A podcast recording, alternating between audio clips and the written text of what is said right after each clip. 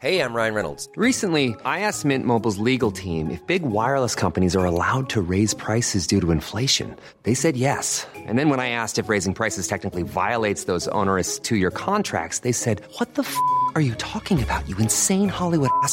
So to recap, we're cutting the price of Mint Unlimited from $30 a month to just $15 a month. Give it a try at mintmobile.com slash switch. $45 upfront for three months plus taxes and fees. Promo rate for new customers for limited time. Unlimited more than 40 gigabytes per month. Slows. Full terms at mintmobile.com. Economía pesada.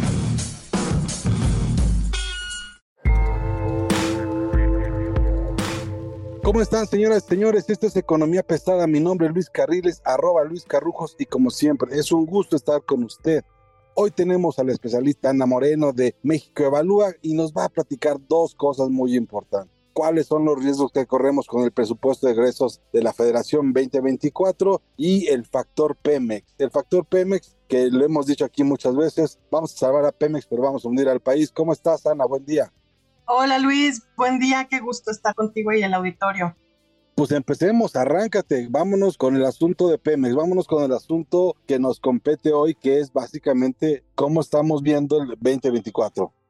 Claro, pues eh, mira, yo creo que con el proyecto de presupuesto de 2024 ya podemos darnos una idea de cómo viene el próximo año en términos de finanzas públicas y pues algo que preocupa bastante es el pues el, la proyección de ingresos que estima Hacienda eh, derivada de una disminución muy fuerte en producción petrolera y por ende en ingresos petroleros para el erario público estima una disminución del 24% en comparación con el 2023. Entonces esto, esto pone en serios aprietos a la hacienda pública y se explica en mucho porque el 2023 vino con una estimación demasiado optimista que no se cumplió. Entonces sobre esa base eh, se estima para el 2024 un ajuste y un poco más realista, pero bien preocupante. Por ejemplo, en 2023, pues se estimaba una producción más de 1.8. Para 2024 también se estima de 1.9 millones de barriles diarios. Y el problema es que pues, la producción no llega a 1.7, apenas se queda en 1.656. Entonces, eh, pues esto genera una incertidumbre fuerte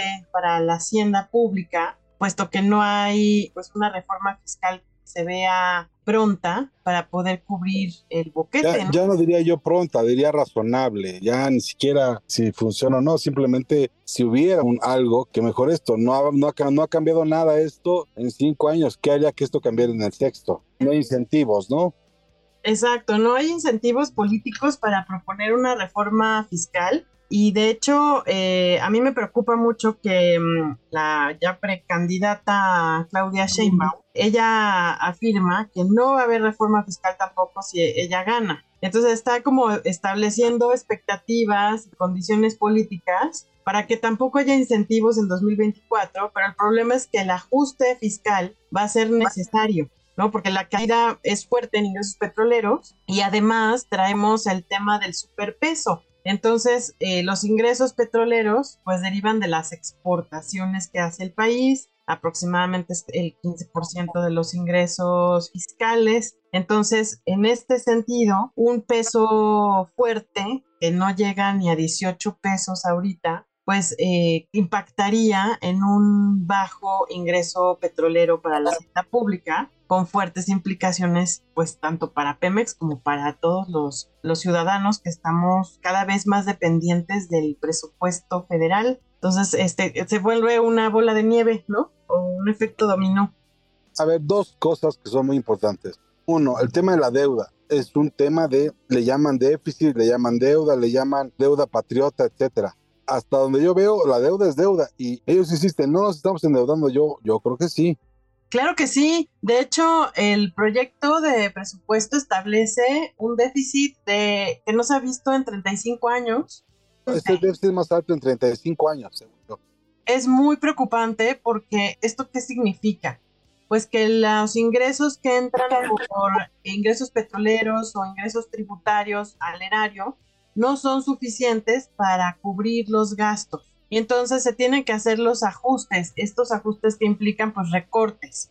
Y este sexenio se ha caracterizado por el famoso recorte o austeridad republicana, que desde el 2019 vino recortando el presupuesto en las instituciones, dejándolas bastante débiles y poco a poco ha ido mm, mermando el servicio de salud, el servicio educativo, la inversión productiva. Y entonces el problema es que este déficit no está atendiendo una inversión que pudiera estar creando activos para la nación está eh, destinada a financiar gasto corriente, es decir, el gasto de todos los días, y además súmale que vamos a estar en un año electoral.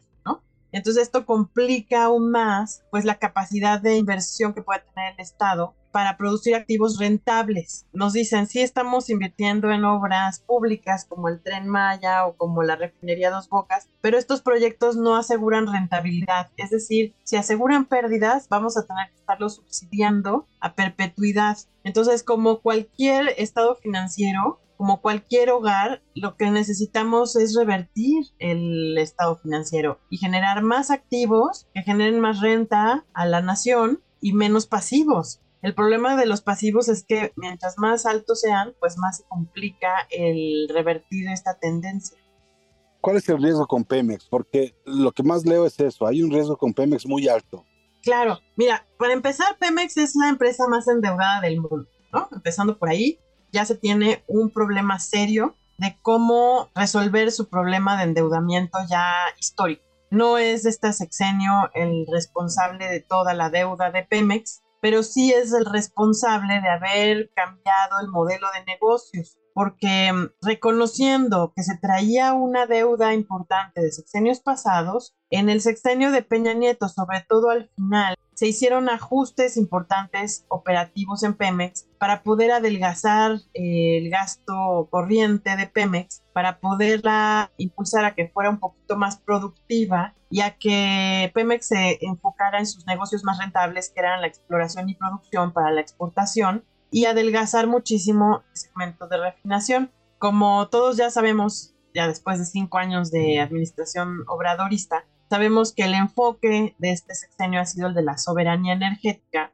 En el discurso, pero también en el modelo de negocios, ahí se observa que hubo un enfoque muy fuerte en aumentar la producción doméstica de gasolinas, petrolíferos, pero con, con pérdidas muy fuertes financieras, es más, a nivel bruto. ¿Qué significa esto? Si tienes tú un negocio de limonadas, tú antes ya de, comprar los limones ya estás perdiendo dinero, ¿no? Ese es más o menos el símil.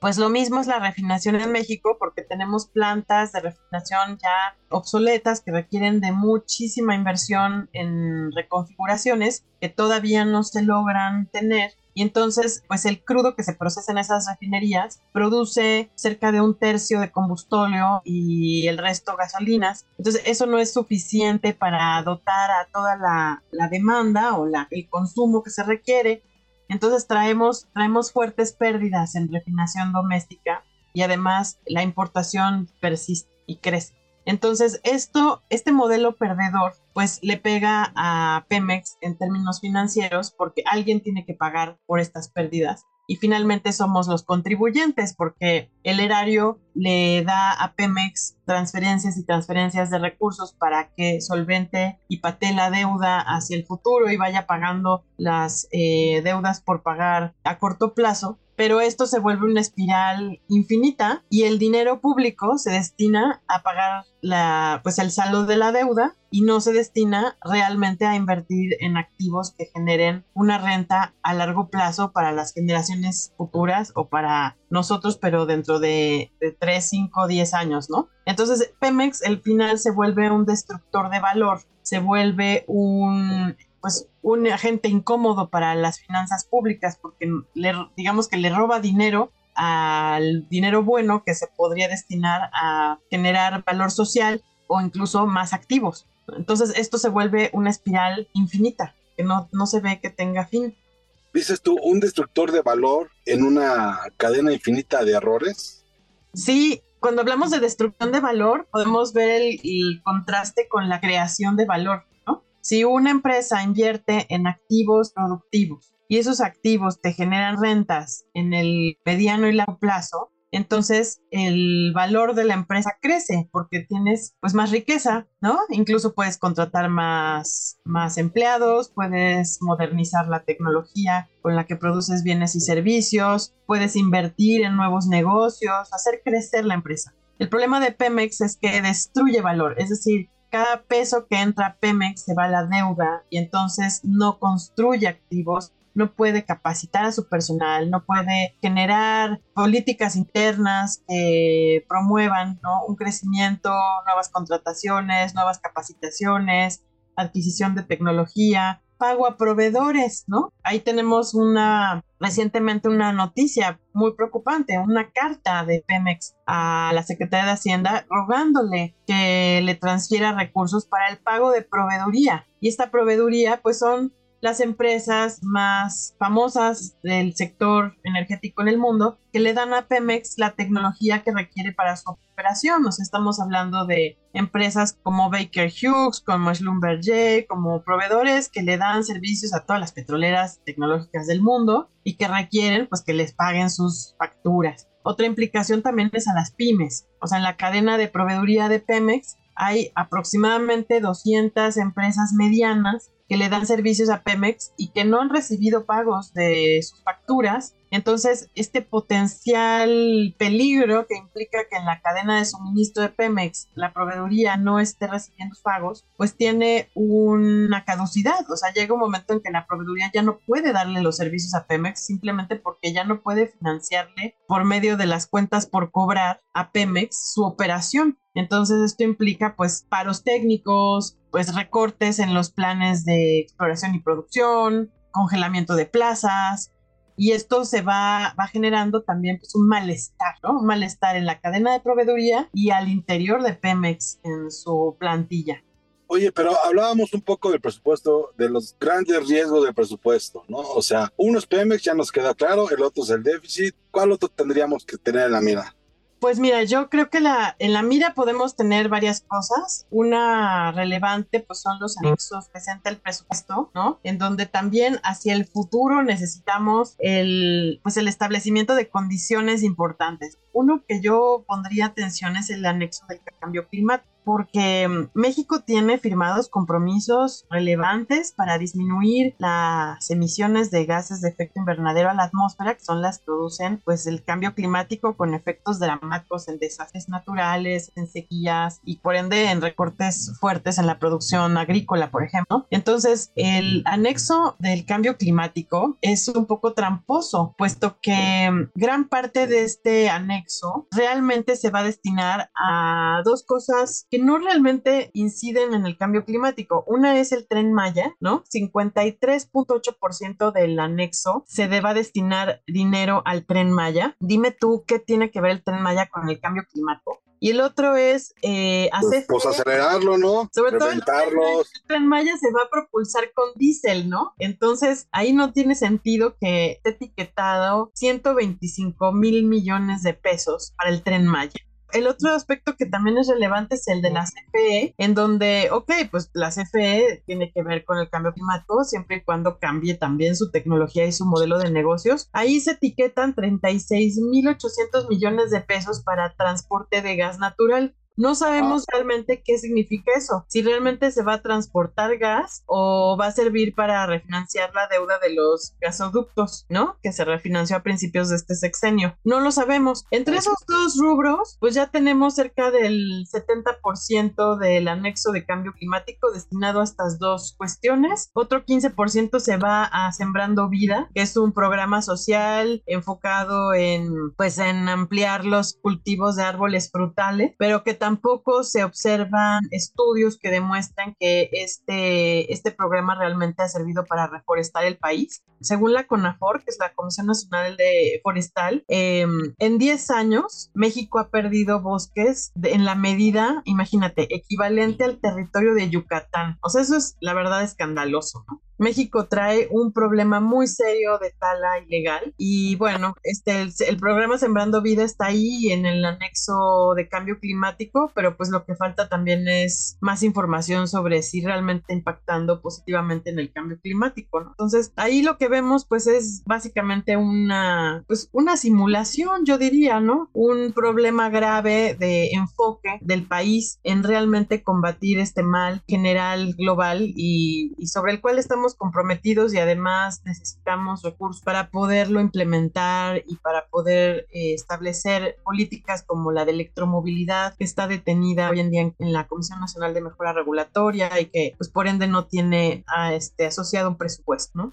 Oye, ya nada más como último punto, este presupuesto que vemos, yo no veo un presupuesto de inversión, veo un presupuesto de gasto.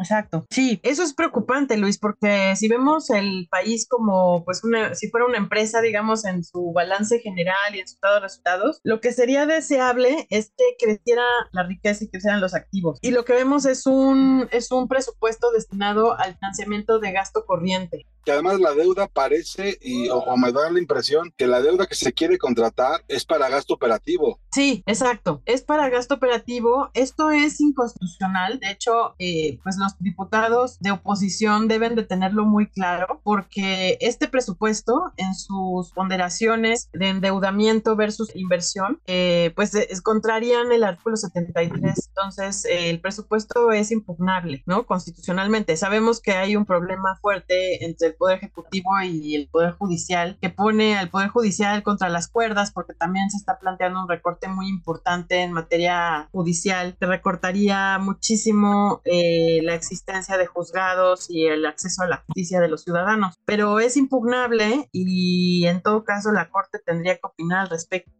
el, tema aquí y lo, que me parece muy extraño es este tema de autoridad, o sea, es vamos a darle dinero a quién, al programa social o a la campaña o a quién. La lana que yo estoy viendo que se están usando es como para pagar nóminas casi, casi. Pues mira, hay, temas muy relevantes que requieren más transparencia para poder em, responderte. Uno es, pues, el periodo electoral, ¿no? Que el periodo electoral está establecido en ley, pero también yo creo que en este sexenio se han establecido condiciones que antes no existían para poder operar desde el gobierno federal a favor de las campañas del partido oficial o la coalición oficial. Uno de ellos es los servidores de la nación, pues es como un ejército que hace funciones electorales, que distribuye materiales, que está en tierra trabajando en los, en los distritos electorales a favor de las campañas tanto federales como locales. Eso no se está monitoreando yo creo que adecuadamente. Ese ejército de, de servidores de la nación requieren nómina, requieren gastos operativos, requieren materiales otro rubro que podría también estar involucrado en este proceso de gasto operativo em, que requiere pues aceite, ¿no? Requiere dinero, es el, militar. O sea, hay, hay un, impresionante aumento del gasto público destinado a la Secretaría de, la Defensa Nacional y a la Secretaría de Marina. Eh, te voy a poner un ejemplo. En el año 2000, este presupuesto andaba en 4 mil millones de pesos. Hoy está en 9 mil millones de pesos, o sea, en, cuatro años ha aumentado mucho más del doble, ¿no? Eh, y claramente está destinado también a generar también un, pues un sentimiento en la población de protección y de apoyo que no necesariamente tiene buenos resultados, porque vemos las cifras de seguridad como están, este, gravísimas en el país. Sin embargo, pues también tiene como un enfoque de proximidad con el ciudadano y esto requiere mucho dinero. Y finalmente también están los programas sociales que recibieron un aumento impresionante presupuestal entre el sexenio de Peña Nieto y el sexenio de López Obrador eh, y que claramente pues están pegando fuerte en la hacienda pública, ¿no? El crecimiento en pensiones es impresionante, eh, no quiere decir que esto sea malo, sin embargo, si no está asociado a una fuente de recursos sostenibles en el tiempo, pues es una bomba de tiempo en realidad, ¿no? El gasto en pensiones con Peña Nieto andaba en 1042 pensiones asistenciales. las pensiones este, del bienestar o que antes eran Cedesol, ¿no? Cedillo traía 229 mil millones de pesos, Peña Nieto mil millones de pesos y López Obrador pues ya trae unos 1.500 millones de pesos. O sea, sí ha aumentado mucho el gasto en estas pensiones asistenciales y esto finalmente impacta ¿no? en el desempeño de, de, del presupuesto para otros rubros. Sí, el asunto aquí es que tienes que generar proyectos de inversión que den dinero y que ayuden a pagarse. Exactamente, cuando hablamos de la renta petrolera o las rentas que podría generar proyectos de inversión, pues también hablamos no solo de proyectos 100% públicos, o sea, se podrían impulsar proyectos público-privados en donde la, la, inversión privada tenga un porcentaje y la inversión que a otro se genere riqueza, se generen, pues sí, rendimientos y sobre eso se pague impuestos. Así es como funcionaría un sistema más sano funcionalmente hablando, ¿no? Híjole, Ana, pues yo la verdad me, quedaría con todo eso que estás platicando. No sé si quieres agregar algo más. Muchas gracias, Luis. Pues yo creo que algo que podemos recomendar es ponerle atención a esta discusión del presupuesto. A veces parece un tema árido y como ciudadanos pues no le entendemos del todo, pero pues aquí estamos nosotros para explicarles, para apoyarles en la comprensión, sobre todo que como ciudadanos le exijamos a los diputados, a los eh, tomadores de decisión que pues mejoren la transparencia, que mejoren su enfoque hacia la construcción de activos para la nación en vez de deuda y gasto corriente que no le deja a las generaciones futuras absolutamente nada más que problemas. Oye, Ana, como duda, si el presupuesto es ponible, ¿no? impugnable legalmente, ¿qué pasaría si alguien decide iniciar el proceso en contra de?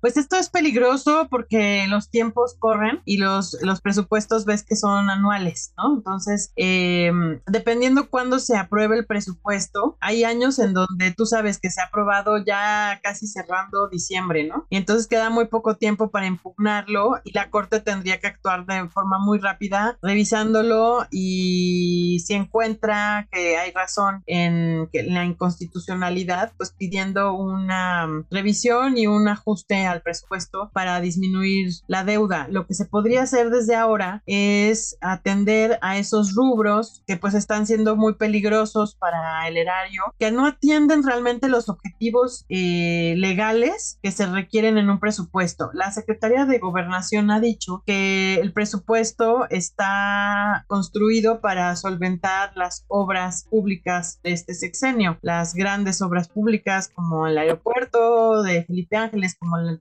Maya y como la refinería Dos Bocas. Y sí, así se ve el presupuesto, pero eso no es el objetivo legal. El objetivo legal es que el presupuesto pues sirva para financiar los bienes públicos que requiere la nación y esto implica pues solventar todas las necesidades de servicios médicos, vacunas, medicinas, diagnósticos, operaciones, eh, infraestructura educativa, inversión en ciencia y tecnología. Para eso es el presupuesto, para financiar bienes públicos. Si esos bienes públicos no están financiados con el presupuesto, entonces tenemos que revisarlo. Entonces yo creo que la oposición, los diputados de oposición tendrían ya que tener eh, preparada la impugnación del presupuesto para poderlo impugnar tan pronto como se aprobara, porque Morena y sus aliados tienen mayoría en el Congreso. Entonces, que mayoritean y tal cual el proyecto se ha aprobado en sus términos.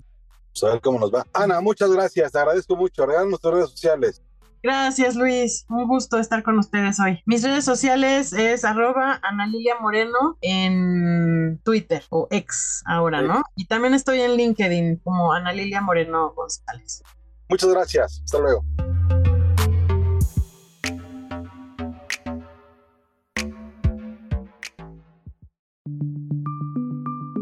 Esta es una producción de la Organización Editorial Mexicana.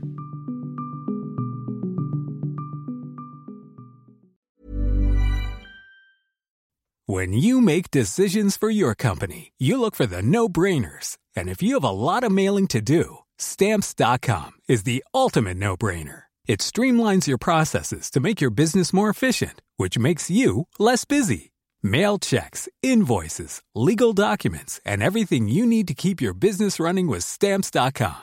Seamlessly connect with every major marketplace and shopping cart Schedule package pickups and see your cheapest and fastest shipping options from different carriers with rates up to 89% off USPS and UPS rates. And with the Stamps.com mobile app, you can take care of mailing and shipping wherever you are. Make the same no-brainer decision as over 1 million other businesses with stamps.com. Sign up with code program for a 4-week trial plus free postage and a free digital scale. No long-term commitments or contracts.